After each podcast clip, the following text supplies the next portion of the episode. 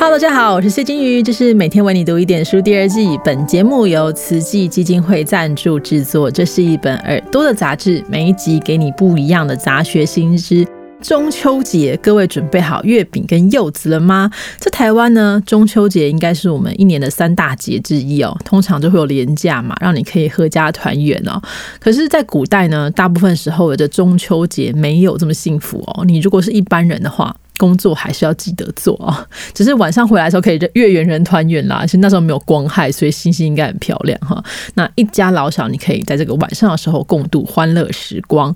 可是呢，从清朝的这个乾隆皇帝登基的那一年一七三五年开始，清帝国的国民呢，在中秋节将近的时候就可以放假了。这是为什么呢？因为皇上的生日刚好是农历的八月十三，中秋节的前两天。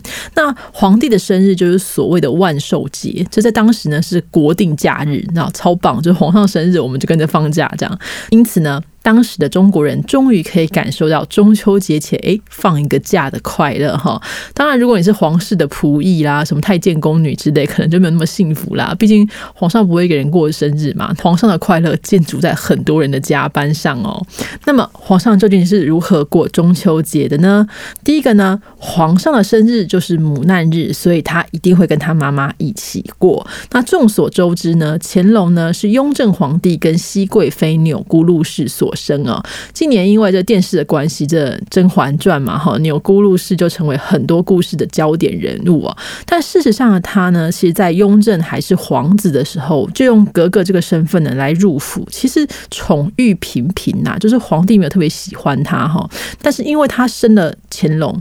这小子很聪明，而且深得着康熙跟雍正父子的喜爱哦，所以这钮钴禄氏呢就母凭子贵哦，在这个雍正皇帝的皇后第一任皇后去世之后呢，就封熹贵妃。那乾隆登基之后太棒，他更是母以子贵。乾隆尊奉母亲为重庆太后啊。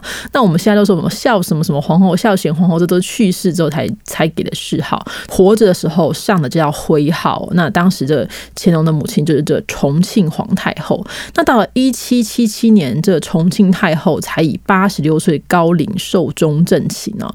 这四十二年间，可以说享尽人间的荣华富贵。她跟乾隆母子的感情非常深厚啦，连这个儿子去江南游玩的时候，都会带上妈妈一起去。那儿子办公，妈妈兜风，非常的棒啊！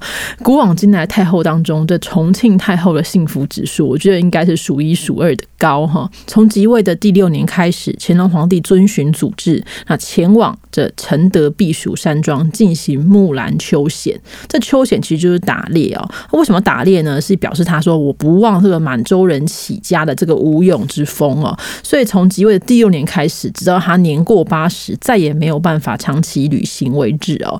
那因此呢，乾隆皇帝大部分的时候生日都在承德度过的。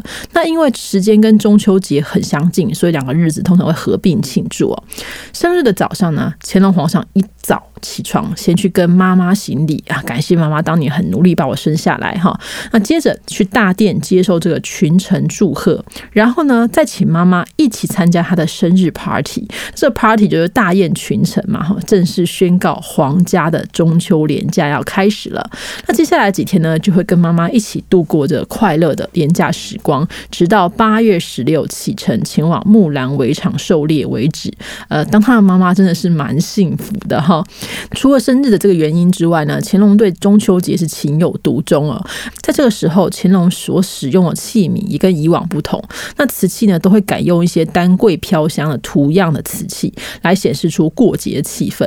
乾隆皇帝喜欢中秋，有一部分原因是因为他属兔啊。这家伙呢，卯年出生，又是卯年即位哦，所以玉兔东升呢，这个意象也象征着他的统治长长久久。所以他要祭月的时候，工人就会帮他准备好。鲜花果饼，然后等他亲自上香祭拜，莫倒天地啊！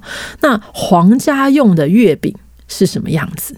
就我们现在买月饼，就会看到很多这种什么月饼礼盒啊。当然，大家也会送皇上东西，可是皇家的月饼怎么可能去外面买呢？其实每年呢，乾隆皇帝前往北方的时候，早在八月初的时候，这个北京的内膳房就会快递做好这个送皇帝的月饼。这个月饼是一个超级无敌大月饼，为什么呢？它这个史料上说送万岁爷宫月大月饼一个。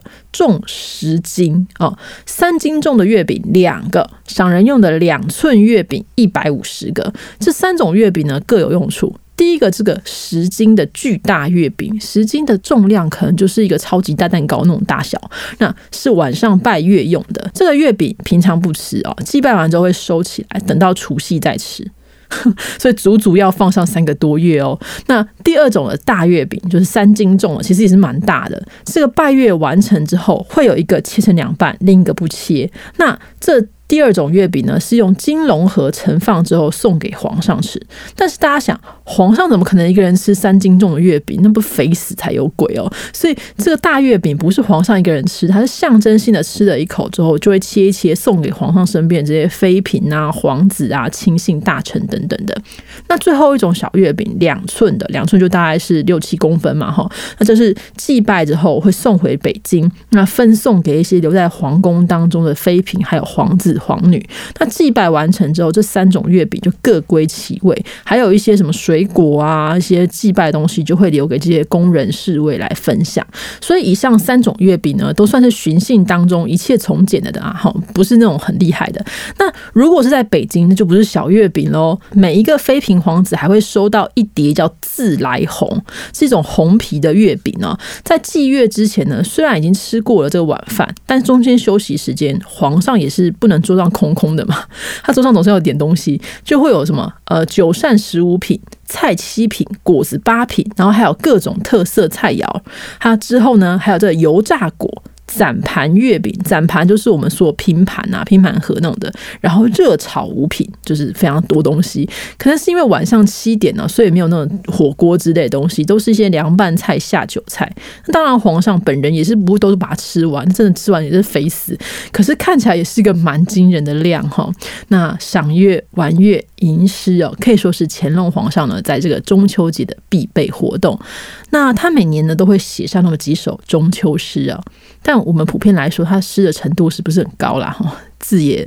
就普普而已，但除了这些静态活动之外，他还会放烟火，那让宫中这些年轻人开心一下哈。到了他晚年的时候，他没有办法去承德，那怎么办呢？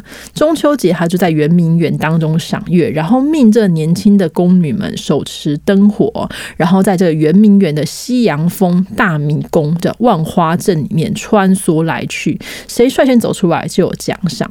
那这个皇帝本人年事已高，当然不能跟大家一起去玩迷宫嘛，就高坐。在这个万花阵之上，大家可以想象，这个清朗的夜空当中。明月如洗，那地上灯火如流星一般的穿梭。这个皇上的面前呢，摆满各种美食，膝下儿孙成群啊，那宫娥妃嫔侍立在侧，这一幅景象就像中秋一样的圆满。直到乾隆皇帝八十七岁高龄，以太上皇之尊离开人世，这样的景象年复一年，从未断绝。所以我常常说，如果中国史上的皇帝有谁是最幸福的，就幸福度最高，然后。自由度也最高的乾隆。不是第一也是第二哦。大家如果有机会 不小心要穿越的话，很多人问我说：“如果你穿越要成为哪一个皇帝？”我说：“我如果穿越的话，我肯定要当乾隆皇帝。他日子真的是过得太好了，这是个富贵天子啊！所以他自称十全老人啊，也确实是没错啦哈。真的是幸福度非常非常高的一个皇帝。那虽然我们今天呢不能像他一样吃那个十斤重的大月饼哦，但是能够跟家人团聚也是很幸福的一件事哈。尤其我们经过了这一年蛮辛苦的。那希望大家在中秋节的时候都能够跟家人团聚，幸福快乐，拜拜。